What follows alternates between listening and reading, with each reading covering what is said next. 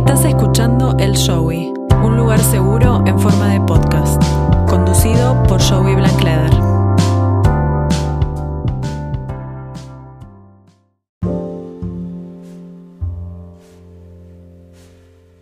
Hola a todos, bueno, bienvenidos a una nueva edición del Showy. Eh, hoy, bueno, vamos a tocar un tema que tenía muchas ganas de hacer, eh, tenía muchas ganas de hablar de esto porque me toca de cerca. Eh, bueno, vamos a hablar de la terapia, de la psicología y, bueno, para qué sirve la terapia también. Digo me toca de cerca porque, bueno, no porque sea yo sea psicóloga, sino porque, bueno, he hecho terapia y he encontrado muchos beneficios en ella y, bueno, la razón por la cual decidí hacer este episodio es porque quiero que, bueno, que todos también se beneficien de la terapia. Hoy conmigo tengo a Evelyn. Hola Evelyn, ¿cómo estás? Hola Joey, ¿cómo estás? Muchas gracias por tu invitación. Eh, bueno, Evelyn, contanos un, poco de vos, a ver en qué rama de la psicología te especializaste y bueno, hacernos una introducción para los showwitters eh, de, tu, de tu formación. Bueno, yo soy psicóloga, me formo y ejerzo desde el psicoanálisis, trabajo con niños, adolescentes y adultos este, y disfruto, disfruto mucho del ejercicio de, mi profesión y de el seguir formándome día a día. Y bueno, contanos un poco qué es la psicología, ¿no? Y también, así, también si puedes, para, y para qué sirve, cuál es el fin también de la psicología. Bueno, la psicología es una ciencia, una ciencia que se basa en un cúmulo de conocimientos que se han ido conformando a lo largo del tiempo por diferentes personas, desde diferentes perspectivas y corrientes, con el fin de comprender temas relacionados al comportamiento humano, cómo se desarrolla el individuo, cómo se relaciona con los demás, sus comportamientos, sus conductas, cuáles son sus emociones, sus efectos, cómo interactúan esos comportamientos, esas emociones, entender por qué dos personas, por ejemplo, ante una misma situación reaccionan de forma diferente. La psicología es una ciencia que está en continuo eh, aprendizaje y en continua evolución. Se basa en, la experiencia relacional, en la continua actualización, investigación, articulación de experiencias clínicas y contenidos teóricos. Funciona de forma distinta de otras ciencias. La psicología no, no es una simple aplicación de un paquete teórico sobre un caso clínico, por ejemplo, como podría ser quizá la medicina. La psicología es una relación en la cual vamos entendiendo por qué las cosas se dan de una manera y no de otra. Es una experiencia tanto individual como colectiva, donde vamos aprendiendo todo lo relacionado al sufrimiento humano, a las experiencias de vivir, cómo las personas nos constituimos como seres singulares y únicos, con historias propias. Es el comprender al ser humano eh, en todas sus dimensiones. El trabajo de un psicólogo se basa en tres cosas fundamentales en primer lugar, el estudio constante y permanente de los aportes teóricos que se tomen como referencia. Cada, uno, cada psicólogo, desde su perspectiva o desde su lugar o corriente, este, elige cuál es el recorrido teórico a, seguir. En segundo lugar, a partir de la experiencia como clínico, con la supervisión de casos con otros colegas. Eh, eso es algo que yo entiendo sumamente importante porque el poder compartir con otros colegas ciertas situaciones de casos clínicos nos permite, por ejemplo, evitar los sesgos, ¿no? Este, y poder em, escuchar o, interpretar desde otra mirada una situación, un caso particular que se esté dando. Y por último, y algo que a mi entender es como indispensable, fundamental, es la, experiencia perdón, este, propia como paciente, ¿no? Eh, como, como, consultante, como analizante del propio psicólogo. En mi caso, por ejemplo, me analizo y, me parece em, imposible el ejercicio de la clínica sin haber atravesado y seguir aún este, atravesando ese camino. Claro, ¿no? También es importante entender que el psicólogo también es una persona y quizás también a veces se puede verse enfrentado a, las mismas problemáticas que se enfrenta un paciente. Quizás obviamente un psicólogo tienen mayores herramientas, pero igual eso no quita que, bueno, que tenga que acceder a la consulta en una consulta. Y, una, pregunta ¿no? que me acaba de surgir de curiosidad. ¿Los psicólogos pueden hablar de sus pacientes en, terapia? En realidad los psicólogos, eh, si llevan eh, casos de sus pacientes a terapia, es por algo que los interpela a ellos como persona no, o al menos esta es mi experiencia, ¿no? Este, yo si, si llevo alguna situación particular de mi clínica con un paciente mío a mi este, análisis, es porque algo de ese paciente eh, generó determinada cosa en mí. Lo llevo a mi análisis propio por, por eso. Este, creo que el espacio de supervisión de un caso clínico, esto que yo te comentaba, el poder conversar con otros colegas sobre situaciones puntuales que puedan surgir durante un, proceso de terapia, es otra cosa, es distinto. Eh, es buscar otra mirada de, algo este, puntual que se está dando eh, en esa situación. Claro. lo entiendo así. Claro, no, simplemente sí me, surgió la curiosidad, capaz que, claro, obviamente tiene que ver con si, bueno, el, psicólogo, el, profesional es interpelado, le despierta algo interno. Exacto. La terapia es algo muy personal. O quizás, no, porque a veces uno, a veces me pongo a pensar, si los psicólogos no se abruman con los problemas eh, ajenos de otras personas, y quizás si llegara a abrumarse, es porque algo específicamente de ese paciente es que le despierta, ¿no? Exacto. Eh, si, si hay algo del paciente que conecta con la persona del psicólogo, el lugar donde poderlo trabajar sin dudas es en el, análisis, en, el espacio terapéutico personal del profesional. Y, contame un poco también, porque bueno, la psicología creo que la más conocida que tú has mencionado es el psicoanálisis, pero contanos un poco cuáles son las corrientes, que bueno, seguramente haya muchísimas más de las más conocidas, pero bueno, quizás mm. faltan las más conocidas, y bueno, ¿y en qué se diferencian cada una? Las corrientes más conocidas son este, la psicología conductual, que trabaja bueno, con, la adquisición de habilidades que ayudan a, hacer frente a distintas situaciones, a mejorar o cambiar determinadas conductas. La psicología cognitiva, por ejemplo, que trabaja más a nivel de los pensamientos. Este, un sujeto actúa de determinada forma porque el pensamiento que le surge es tal o cual.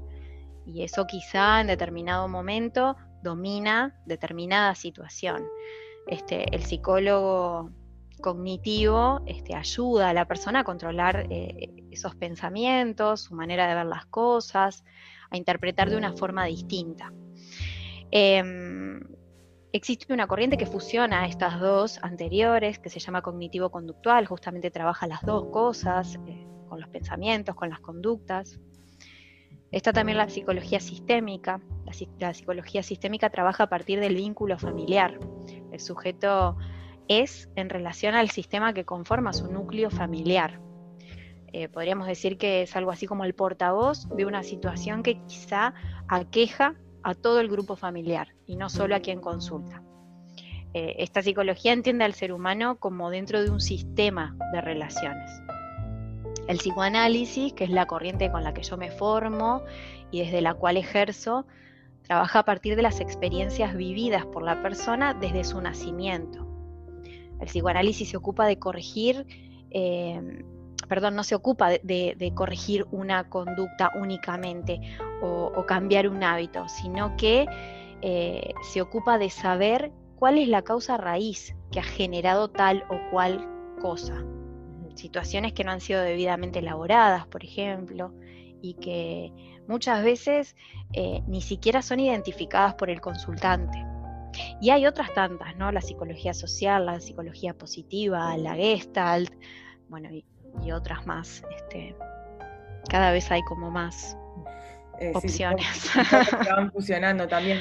Y ¿Y cómo, ¿Y cómo pensás, no, no sé si quizás tengas la respuesta a esto o no, cuando, cómo una persona puede identificar a qué tipo de terapia acudir? O sea, porque ya creo que ya es bastante difícil dentro de la experiencia humana identificar qué nos pasa, como asimismo también ver hacia dónde ir, hacia dónde acudir. O sea, ¿recomendás que la persona haga un tipo de, quizás investigación o, o cómo es basado en tu experiencia? Está buenísimo que la persona pueda hacer algún tipo de investigación. El tema es que muchas veces pasa de que aquellos que están alejados un poco de lo que es la psicología, eh, no, manejan toda esta información, no saben todas estas, de, estas, de estas diferencias o, de estas corrientes. Este, es difícil porque mm, yo puedo, yo soy una defensora del psicoanálisis, yo puedo decir que la mejor opción es el psicoanálisis, pero quizá la persona en realidad este, busca, eh, por ejemplo, corregir una situación puntual y no quiere saber más de, del resto. Entonces, eh, eso no sería un paciente en busca de un proceso analítico, por ejemplo, para mi caso. Y quizá debería yo informarle cuál es mi, posición, cuál es mi método de trabajo y ofrecerle la posibilidad de buscar más información en caso de que llegue al consultorio sin, sin, sin, ese, sin esa información. Este, e, es, complejo, es un, es un tema eh, complejo. De hecho, me ha pasado muchas veces por ahí de, en unas primeras consultas decir desde qué corriente trabajo y, cómo lo hago y notar eh, un poco el desconcierto de, en los pacientes, ¿no? de no, entender por qué estoy haciendo esas aclaraciones. Claro, porque quizás la gente ya da, por sentado, bueno, terapia es terapia, psicología, y se imaginan psicoanálisis, se imaginan un cuadro de Freud, eh, un diván. como que quizá la gente, quizás el psicoanálisis está más extendido en la cultura y quizá la gente ni siquiera se cuestiona tanto en la corriente. Sí, o por ahí decir, no, este, me ha pasado de que, de, que me digan, em, no, yo vengo por, por esto, y yo decirles, bueno, pero miren que, digo, la terapia este, desde mi lugar es un proceso largo que lleva un tiempo. No, quiero resolver esto y, no mucho más. Y bueno, esto que te decía, entiendo que mi deber es decir, bueno, mi lugar este, o, mi forma de trabajar es esta o es esta otra. Quizá estés buscando otra alternativa y no es esta la más apropiada. Pero mm, otros que no, otros casos que no que por ahí empiezan a descubrir sobre el psicoanálisis en el momento en que empiezan a atravesar el proceso y, se enganchan y, les encanta este, la posibilidad. Claro, yo por ejemplo en mi caso personal, eh, a mí, bueno, de, preadolescente, digamos, que tenía unas conductas problemáticas, sino que, adolescente no. Y bueno, también fui, eh, mis padres me mandaron eh, obligada, ¿no? A terapia y era psicoanálisis.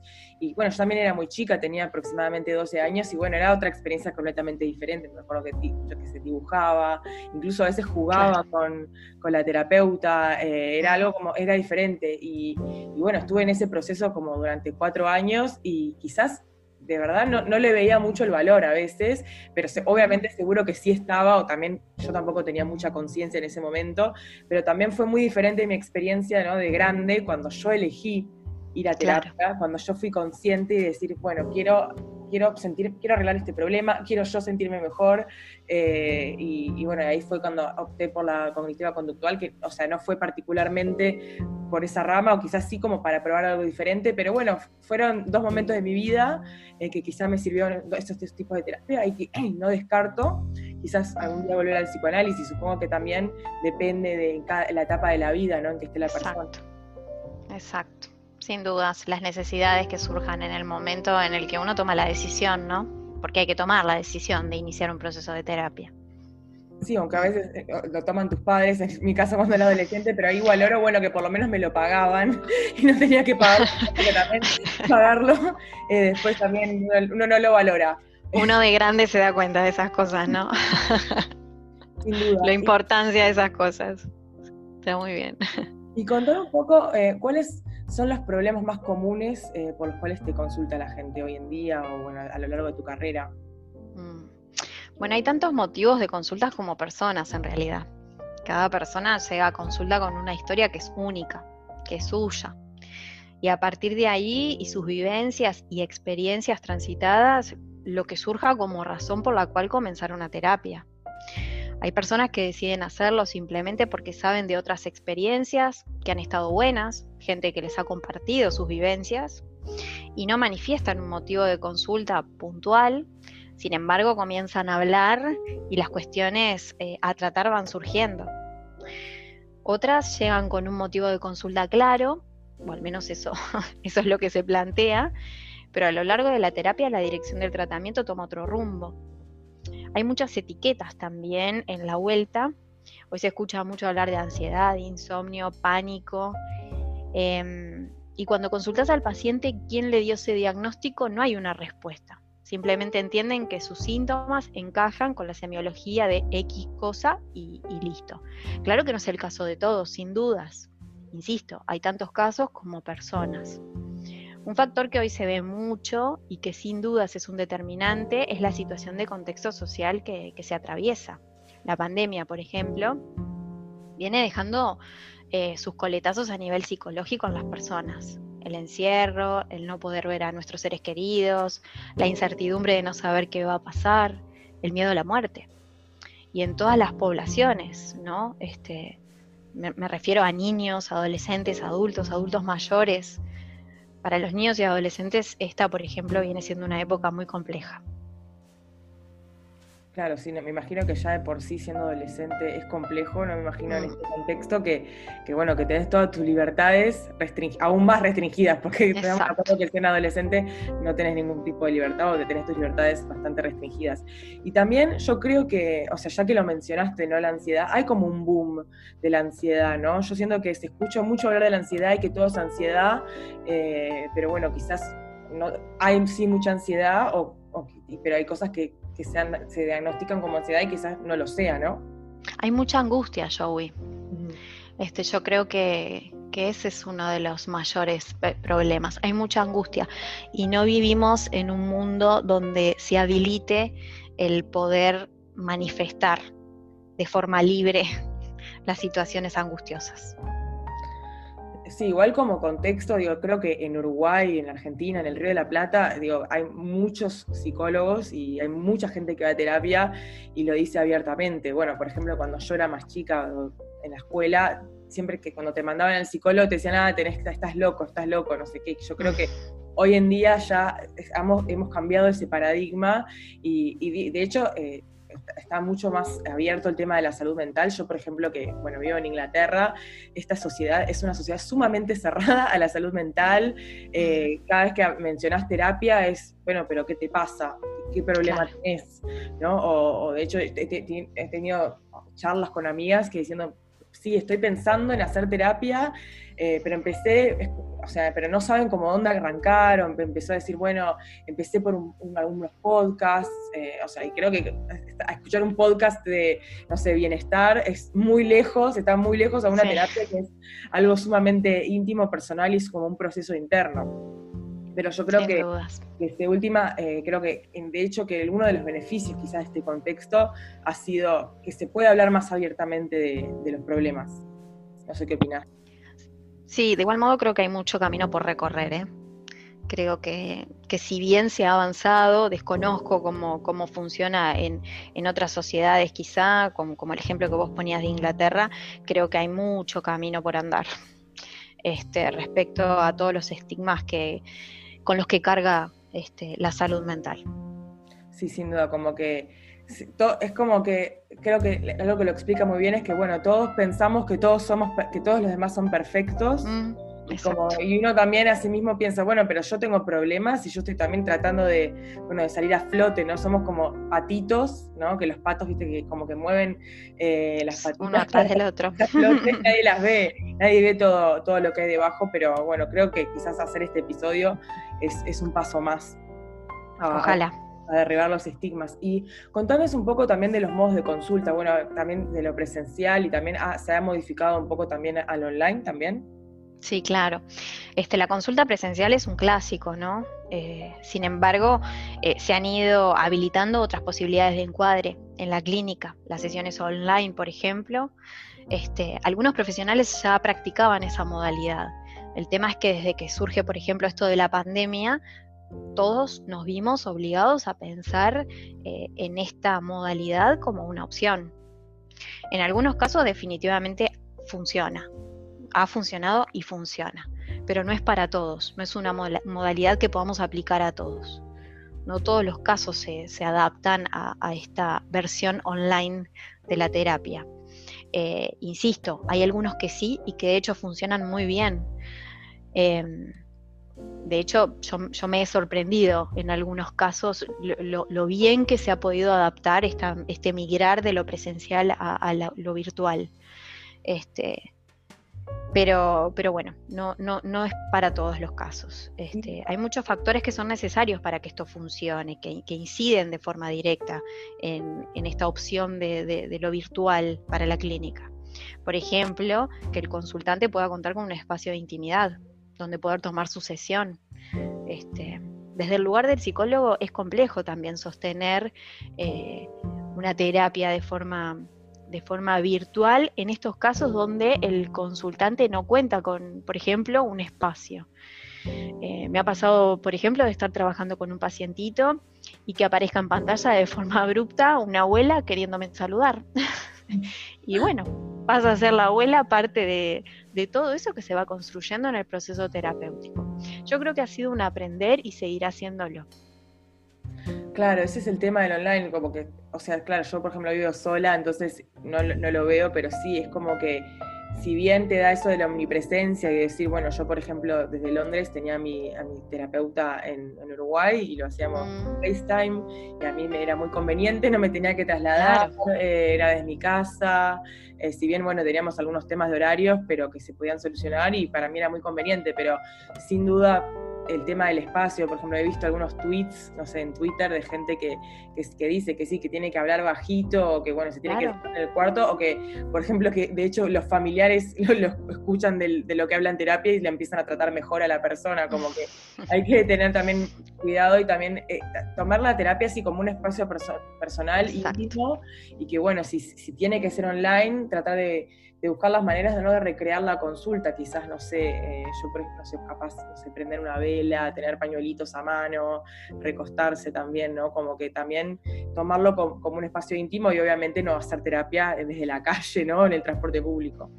Bueno, pero ves, sin embargo, me pasó una experiencia, un paciente que, tomaba su, hora de sesión desde su vehículo. Y al principio fue como, mm, ¿por qué? Después me di cuenta que era el espacio con el que contaba, espacio de intimidad con el que contaba. Este, y bueno, fue un adaptarse a eso. Funciona, funcionó, pero bueno, esas eran las particularidades de ese caso, ¿no? Claro, quizá ahí capaz que lo necesitaba aún más, ¿no? En ese momento. Claro. Cuando la gente maneja, siempre está estresada y seguramente no tocaba la bocina. no, no, no estaba manejando, estaba estacionado, pero digo, es, evidentemente dentro de su vehículo era el único espacio de intimidad que encontraba para poder llevar adelante, o el espacio más cómodo que encontraba para poder llevar adelante su proceso de terapia. Claro, yo me lo imaginaba manejando, dando vueltas. No, no, no se puede manejar y hablar por teléfono. Em, y bueno, contanos en, qué es lo, en cuáles son los principales beneficios de la terapia, en qué puede beneficiar la terapia a una persona. Creo que el mayor beneficio que te da una terapia es conocerte. Es conocerte a vos mismo. Em, y quizá esto lo digo más desde mi propia experiencia, ¿no? Em, en este proceso que, como, comentaba hace un ratito, este, es un proceso que, lleva un tiempo, eh, lográs conocerte de, una manera diferente. Eh, descubrís cosas tuyas que, no sabías que estaban allí. Y es a partir de ahí que el resto de las cosas, vínculos, pensamientos, sensaciones, etcétera, van cambiando, porque cambia la perspectiva desde donde uno mira, desde donde uno se mira y desde donde uno se posiciona, ¿no? Creo que, es por ahí, que ese es el mayor beneficio. Independientemente de, que se resuelvan temas, situaciones puntuales. Este, esa es mi conclusión. Claro, sí, creo que sí, conocerse, yo por ejemplo, de mi caso, cómo me he visto beneficiada, eh, creo que a mí me dio mucha más calma. Eh, mm. siento como que sí, me, tengo siendo mucha más tranquilidad y, por ejemplo, a mí me ayudó a darme cuenta que, que, hay muchos problemas que estaban solo en mi cabeza, que me los inventaba mm. yo misma. Y, pero bueno, también está a ver por qué uno se inventa determinados problemas, qué tipo de problemas se inventa, ¿no? Porque no es cualquier problema. Eh, pero sí, eh, también conocerse uno mismo y, por qué le pasan o por qué reacciona a ciertas cosas, ¿no? Como Exacto. explicando en el principio. Mm. ¿Qué es lo que se necesita para que la terapia funcione? En primer lugar, estar eh, decidido a iniciar el proceso de terapia. Que sea una decisión real. Este, es muy importante también que se dé con, o sea, que esa decisión y que el, inicio de ese proceso se dé con un profesional que genere confianza a la persona que consulta, ¿no? Un profesional con el que te sientas cómodo, escuchado, comprendido y al que también uno pueda comprender, con el que te sientas acompañado. Este, como vengo diciendo, es un proceso que no va a durar unos días y nada más. Dependerá de cada caso, pero existen tratamientos que realmente son largos. Y por eso es tan importante que uno se sienta a gusto con, esa relación terapéutica. Em, porque bueno, durante la terapia, digo, no, no solo pasan cosas malas, no solo uno lleva cosas malas, este, y, que, que nos afectan. Hay momentos de, ilusión, de risa, de recuerdos que generan sensaciones positivas, sin dudas. Y, creo que eso está bueno compartirlo con alguien con quien uno se sienta cómodo, se sienta bien, se sienta a gusto. Este, creo eso, que uno tiene que estar decidido del camino que, va a empezar a andar y también decidido de que la persona este, que en definitiva va a acompañar ese camino es la persona indicada. Claro, porque es como una relación clave, ¿no? Eh, a mí, por ejemplo, me pasó que una vez fui a una sesión acá para probar un psicólogo que era psicoanalista y me acuerdo que yo estuve en la sesión, estuve una hora literal llorando, o sea, no paré de llorar eh, con los pañuelitos y hablando, llorando, y, y él no hablaba. Y mm. la verdad que no habló ni en, un, en, ningún momento y yo dije, bueno, no, no me sentí cómoda con esta persona. Y, pero bueno, eso no me detuvo que después busque a la persona indicada y bueno, quizás está bueno entender que quizás porque un psicólogo, un profesional, quizás no, no, tuviste feeling o no te sentiste cómodo, no quiere decir que la terapia no sea para uno, sino que hay que darle con el profesional correcto. Exacto, es que eh, no todos los profesionales son los adecuados para cualquier paciente. Este, es así. Claro. ¿Y mm, cómo puede darse uno cuenta que necesita terapia? Creo que cuando nota que no está pudiendo solo. Eh, sí, creo que es eso. Eh, tomar la decisión de iniciar una terapia es, entre tantas cosas, un acto de valentía. No es fácil reconocer que no estamos pudiendo lidiar con determinados temas, ¿no? Eh, temas que nos preocupan, que nos afectan, que nos angustian. Vivimos aparte en el mundo de la felicidad. Las redes sociales, los medios de comunicación nos muestran gente feliz todo el tiempo. Cuando se despiertan, cuando comen, cuando entran, cuando salen, cuando están en el baño, eh, siempre la gente está feliz, parece. Eh, y creo que reconocer que uno no se siente bien eh, en estos tiempos y que no está pudiendo con eso es para valientes y buscar ayuda aún más. Y ahora que mencionas las redes, ¿a vos te parece que las redes eh, amplificaron la necesidad de que la gente busque terapia? O, bueno, más allá de que sí el contexto en el que vivimos, sí, sin duda es un factor para que la gente busque terapia y se trate, pero ¿pensás que las redes amplifican esto? ¿Vos decís porque pueden incidir en el estado de ánimo de las personas? Sí. Yo creo eso, que esto que te decía hace un ratito, que, muestran eh, una realidad que no es tan cierta, por momentos. Eh, esto de la foto sonriendo en todo momento, es como un, ideal de felicidad que no sé si se alcanza. ¿Qué, es eso? Este, primero, ¿qué, es estar feliz? ¿no? ¿Qué, es ser feliz? ¿Para quién? Y, por otro lado, creo que generan quizá un poco este movimiento de, eh, bueno, ver a todo el mundo contento y yo no poder conectar con eso. Yo no poder ser tan linda, yo no poder ser tan flaca, yo no poder estar tan contenta, eh, etcétera, etcétera, etcétera. Eso despierta un montón de cosas. Claro, quizá como la falta de empatía, ¿no? Eh, como, claro, es como ver, como los filtros de Instagram, es como que si vimos, vemos la vida a través de un filtro, ¿no? Quizás está bueno es la terapia como para sacar los filtros y entender que también, o sea, yo creo que sí, las redes quizá lo amplifican, pero igual en la vida misma, la mayoría de la gente como que se muestra. Yo, por ejemplo, yo sí estoy mal, a veces digo, sí, tuve un mal día. Hoy, mm. Yo soy muy de decir mis emociones, identificarlas y decirle así, hoy la verdad estoy de mal humor, o capaz que digo, bueno, hoy mejor no me hables, pero por lo general la gente en la vida eh, también se muestra feliz y, quizás las redes amplifican un poco eso, pero sí, la realidad es que la vida son altibajos y al, igual como uno un día está feliz, otro día está angustiado, hoy también está bien, o sea, tener esos momentos de, angustia o, simplemente momentos en los que, o sea, no pasa nada y, neutrales, ¿no? Eh, porque bueno, la vida son, son altibajos y que está bueno, entender que está bueno compartir eso. ¿Por qué no? ¿Por qué, eh, como vos decías, por qué no, no, poder contar de forma abierta, eh, estoy triste, estoy mal?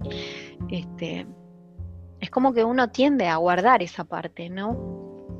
Em, Sí, o por, por, ejemplo, si también trabajarla y también una vez trabajé, a mí mi psicóloga también me dijo que cuando estoy mal, no tengo que, instintivamente no tengo que hablarle a nadie y decirle que, estoy mal para que me ayude, sino también aprender a procesarlo, pero bueno, quizás uno después que lo procesa, poder decir, sí, la verdad que tuve unos días que no estuvieron tan buenos, pero ahora estoy mejor, o sí, un poco mal, y sí, ser más abierto con la salud mental y con las emociones, porque de hecho sí, la experiencia humana es un es un, eh, es un sub y baja de emociones, es una montaña rusa de emociones y, bueno, es difícil quizás a veces manejar eh, tantas experiencias. Sí, sin dudas. ¿Y cómo, como profesional, cómo te das cuenta que alguien está para darse de alta? Bueno, eso puede ser una conclusión a la que se llegue en conjunto, paciente-psicólogo, que se acuerde en conjunto o que lo proponga uno de los dos. Dependerá mucho también del caso a caso, del tiempo de terapia transitado, de los cambios alcanzados en relación a lo que se presentó en un inicio este, de la terapia como motivo de consulta.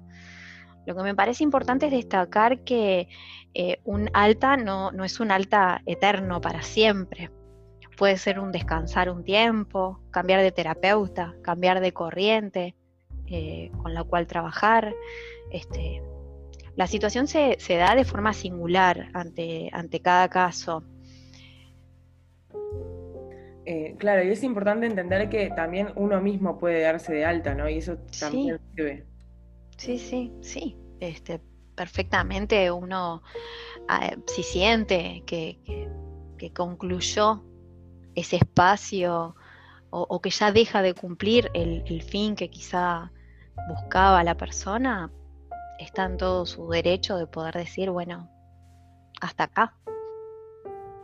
Sí, a mí, por ejemplo, eh, me costó mucho, eh, no es que me costó mucho el alta, pero en mi caso fue como un proceso, o sea, bueno, siempre es como un proceso, primero uno trata de disminuir la frecuencia, la frecuencia, cómo se siente, eh, pero en mi caso fueron meses que si bien disminuí la frecuencia y ya me estaba sintiendo mejor, me daba como, como, miedo, como terror en decir qué, qué hago sin ella, cómo, qué hago sin, sin, mi, terapeuta, qué hago sin mi, todo, todos los martes, qué hago sin los martes, sin esta hora, pensándome, ¿podré afrontar la vida? Y de hecho, hace ya, bueno, unas pocas semanas igual que me di el alta, no hace mucho, pero bueno, que ella me dio el alta, pero, pero sí, también está bueno animarse también a, también cortar ese vínculo y, y decir, bueno, voy a probar solo y cualquier cosa, también siempre puedo volver.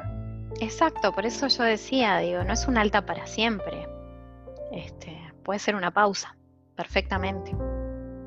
¿Y cómo podemos decirle a alguien eh, que vaya a terapia, mandar a la persona a terapia? Porque yo, eh, la verdad que, por ejemplo, unos temas que tengo es que estoy mucho en aplicaciones de citas, eh, porque bueno, soy soltera, y Tenés mucha gente para mandar. Tengo tantos episodios, por ejemplo, hace poco, hace no mucho, uno me dijo que que necesitaba una novia, que necesitaba tener una mujer todo el tiempo, que, que, acababa de cortar y que ya necesitaba otra persona, aunque sea tipo eh, como efímero, ¿no?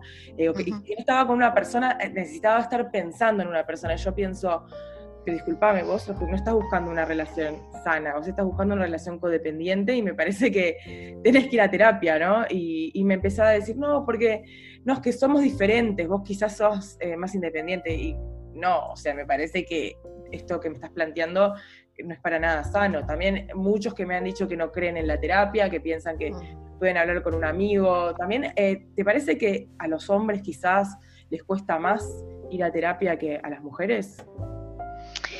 En primer lugar, contestando a, lo primero, ¿cómo podemos mandar a alguien a terapia? Eh, yo creo que la mejor manera siempre es hablando desde la propia experiencia. Me parece que si yo el día de mañana quisiera, por ejemplo, sugerirte que inicies un proceso de terapia por tal o cual cosa, te hablaría de mi experiencia. Te contaría en qué me ayudó, cómo me sentí y te haría la invitación desde ese lugar, ¿no? para, que vos puedas transitar ese recorrido que, a mi entender, en mi caso, fue positivo. Em, y después, pensando esto que, decís también sobre la diferencia entre hombres y mujeres, yo creo que no. Creo que, no, quizá este, asociaría más una diferencia en cuanto a, a edades, a rangos etarios, más que a, a mujer-hombre. qué, qué, rangos etarios? Por ejemplo, me parece que, la gente joven, este, yo me considero dentro de esa gente con, mi edad, este, estamos más abiertos, como vos decías hace un ratito, estamos más abiertos a, esta posibilidad de buscar eh, un acompañamiento, una ayuda, un apoyo, iniciar un proceso terapéutico, este, y de ahí para abajo como que se viene fomentando todo eso. Eh, no, no, sé si se da de forma tan libre o tan eh, frecuente en edades mayores. Claro, quizás un discurso de la gente más mayor es yo ya estoy grande, ya estoy así, ya está, ¿no? Mm, como que no hay nada es difícil cambiar, esto ya está, soy así, me moriré así, es difícil. A esta altura, ¿para qué? No tiene sentido. Sin embargo, existen también procesos, y eso, esto lo comento para, para contagiar un poco, este, existen procesos, al menos desde mi experiencia, súper lindos, súper lindos con gente muy mayor. Este, nada, anímense. Esa es la, la conclusión. Bueno, esa es la conclusión eh, este, de, este, episodio. Vayan a terapia. Eh, y bueno, muchas gracias, Evelyn, eh, por tu participación. les digo a todos, por si, bueno, si haces consultas ¿no? presenciales, estás en, Montevideo, en Uruguay, y también haces online, ¿verdad? Exacto, trabajo de las dos maneras. bueno, les dejo el Instagram, es psic barra bajo Evelyn con Y magada y después los otros datos, el mail, todo lo dejo en la descripción del episodio. Así que muchas gracias eh, por ser mi invitada y, bueno, nos vemos en el próximo episodio del Showy. Gracias, Showy, muchas gracias. Realmente eh, la pasé muy bien. Bueno, y muy valioso eh, este relato de, Evelyn y lo que nos contaba sobre la psicología, sobre bueno, la parte más tradicional de la psicología, sobre lo que todos conocemos, eh, pero también me urgió bueno, encontrar, explorar otras alternativas además de la, de la psicología. Eh, y bueno, a continuación vamos a escuchar el testimonio de, Vero. Vero está en Panamá y se desempeña como arte terapeuta y bueno, nos va a contar un poco sobre el arte terapia y, y bueno, otras maneras también de sanarse y de conocerse eh, a través de otras expresiones que no, son el habla. Así que a continuación su, testimonio. Hola Joey, ¿cómo estás? Bueno, te cuento cuál es mi visión del arte terapia y cómo trabajo yo con eso. Yo en este momento estoy armando kits porque en el momento de la pandemia me di cuenta que así, hablando con gente, primero con allegados y después empezando a abrir un poco la charla con personas un poquito más lejanas, eh, todos sintieron un malestar muy parecido a ataques de ansiedad, de pánico, eh, depresión. Y empecé a abrir un poco más el campo. Me di cuenta que, la arteterapia puede ayudar mucho para promover la salud, se puede trabajar desde, desde cualquier lado, cuando ya hay un problema para trabajar o para prevenirlo también para, promover el autoconocimiento, para que uno se pueda conocer un poco más, porque a veces las palabras quedan cortas. Eh, también para potenciar la creatividad, eso se traslada después en el día a día para poder pensarse de manera diferente, como todos lo tuvimos que hacer, especialmente este último año. Y también estos últimos dos años estuve viviendo en un país nuevo, estoy acá en Panamá y vengo de Argentina donde la terapia es una palabra muy común y en Panamá no, en Panamá se habla de terapia cuando ya hay un problema muy concreto, entonces estuve también rehaciendo mi forma de trabajar y empecé a armar estos kits o clases donde la idea es ayudar a las personas a eh, aprender a conocerse, pero a través del arte. Y a mí personalmente lo que me pasa cuando voy a terapia tradicional hablada es que a veces las palabras eh, como que a veces sobran, a veces faltan, es un poco raro. Eh, obviamente no siempre hablando nos entendemos, ¿verdad? O sea, a veces yo digo, ay, me siento mal y que yo me sienta mal no es lo mismo que cualquier otra persona se sienta mal. Entonces, de todos modos, voy a tener que explicitar un poco y, desarrollar por qué me siento mal, cómo es que me siento, dónde lo siento en el cuerpo. Y de esa manera funciona la arte terapia. Cada persona elige distintos colores, distintas texturas, se trabajan con distintos materiales. Hay un mundo tan amplio como es el lenguaje. Entonces lo que yo promuevo mucho es que se amiguen con no necesitar decir en ese momento, definir en ese momento con las palabras cómo se sienten, sino que escuchen y estén un poco más atentos a lo que el cuerpo traduce a través de los materiales del arte. Entonces, a veces es simplemente no tratar de darle vueltas y vueltas al asunto tratando de explicar lo que pasa, sino que tratar de explicarse a uno mismo qué es lo que pasa con los materiales artísticos. Y por un lado está el proceso en que uno está trabajando en sí con los materiales y después hay un segundo momento donde uno puede mirar, digamos, alejarse, mirar la obra que creó y pensar cómo se siente, si hubo un cambio, digamos, desde que empezó hasta que terminó, y qué es lo que le pasa cuando ve su propia obra de arte.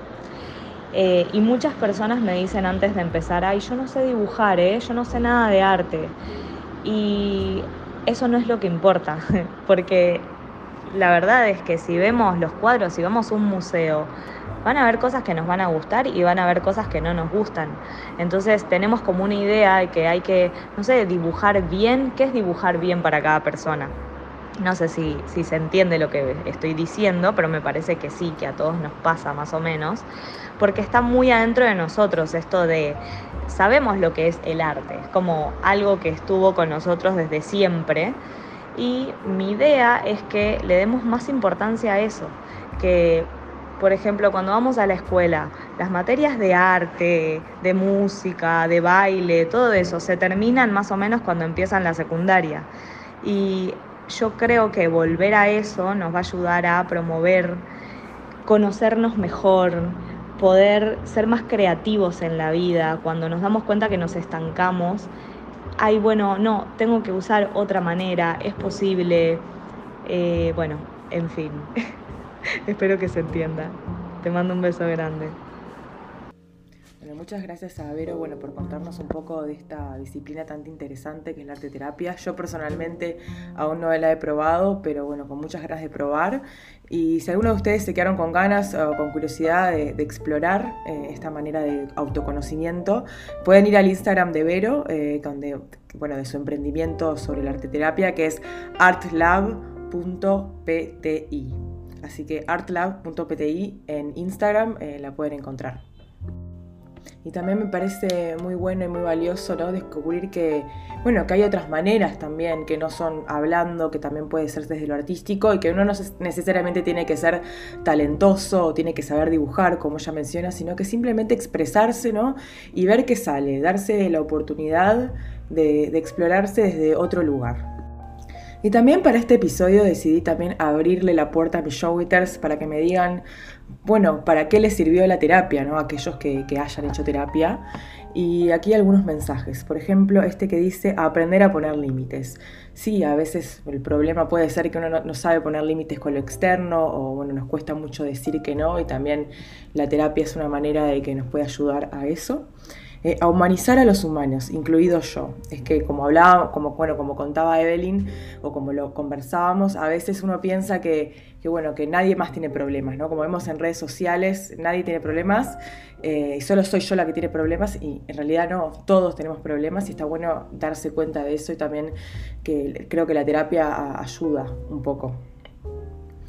Y después este que dice, aprender a manejar eh, las emociones negativas y que no todo se soluciona haciendo como que no. Y después también esta persona dice como que no, haciendo que no pasa nada. En mi caso, eh, todo, todo lo transformaba en enojo y mal humor. Y bueno, puede ser que a veces la terapia ayude a manejar estas emociones o quizás no, pero bueno, lo importante también es, es, darse la chance y tratar de explorar. Y por lo menos lo que parece valioso de este testimonio es que esta persona por lo menos lo puede identificar, puede identificar qué es lo que hace mal. Así que creo que la terapia también es una manera de eso, de identificar qué nos pasa, ponerle nombre a esas emociones y bueno, ver cómo mejorarlas. Después esta persona dice a perdonar a mis viejos. Sí, hay otro tema también de la terapia, es que hay como una excusa, como uno que piensa que hay, es para culpar a tus padres de todo, porque sí, si bien obviamente tus padres, no solo tus padres, sino tu crianza, el ambiente donde uno se cría, sí son factores que influyen en nuestro comportamiento, pero bueno, cuando uno crece, cuando uno es grande, ya puede tomar las decisiones de, bueno, de, corregir esas cosas, ¿no? de mejorarse y de intentar ser mejor persona. Así que ya no vale más eso de culpar a los padres y bueno, está bueno también perdonarlos y también un poco entenderlos, ¿no? Entender de dónde vienen y entender que son humanos eh, con carencias y con virtudes y que hicieron lo mejor que pudieron y bueno, ver eso también. Después este dice, en ver qué es lo que realmente importa, siempre hablando de uno mismo, en darme cuenta las cosas que valen la pena invertir el tiempo y el pensamiento. Sí, también es algo que a veces uno no nos damos cuenta. Cuando estamos metidos en el ritmo tan abrupto de la vida, la rutina, no nos damos cuenta qué nos pasa. Entonces me, parece que, bueno, la terapia es un buen momento para sentarse y, bueno, ver e indagar qué es lo que está sucediendo y qué, y qué son las cosas que vale la pena prestar la atención. Em, este mensaje dice, a priorizarme y valorarme, a perder mis miedos, a escucharme y validar mis decisiones. También es un buen aprendizaje de la terapia este. Em, y esta persona dice que lamentablemente no me ayudó.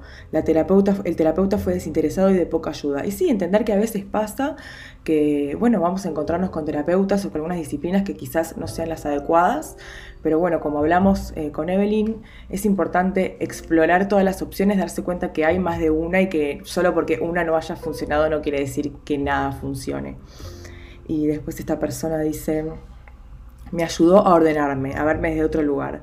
Sí, yo creo que también la terapia es un buen lugar eh, que para uno le ayuda a verse desde otra mirada, de una mirada externa, porque a veces es muy difícil, uno a veces está muy enroscado en su cabeza, en los pensamientos, pensamientos tóxicos que no tienen sentido, y uno está convencido de que esos pensamientos son la verdad, y, está bueno siempre tener una mirada externa que, que, bueno, que te ayude a poner un poco las cosas en perspectiva y darte cuenta que no no todo es tan horrible, no todo es tan malo, no todo es tan nefasto y siempre hay una luz al final del túnel.